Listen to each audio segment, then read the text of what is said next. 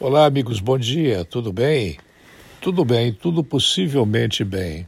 O mais importante grupo de jornalistas que hoje atua no Brasil passa por William Wack e por J.R. Guzzo. Os dois têm dado ideias muito claras, é, muito incisivas sobre o que estamos vivendo.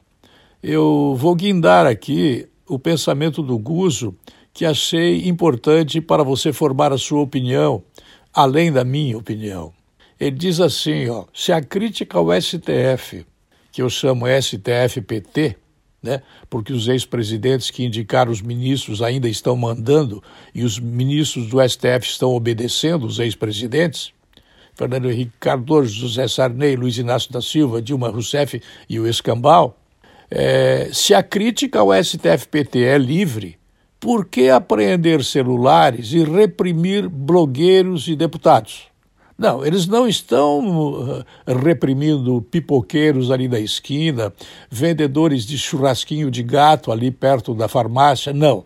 Eles estão reprimindo blogueiros e deputados.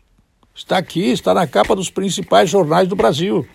Então, essa ideia não é minha, é do Guzo, mas gostaria que fosse minha. É, repito e encerro: se a crítica ao STF-PT é livre, por que apreender celulares e reprimir blogueiros e deputados? Replay.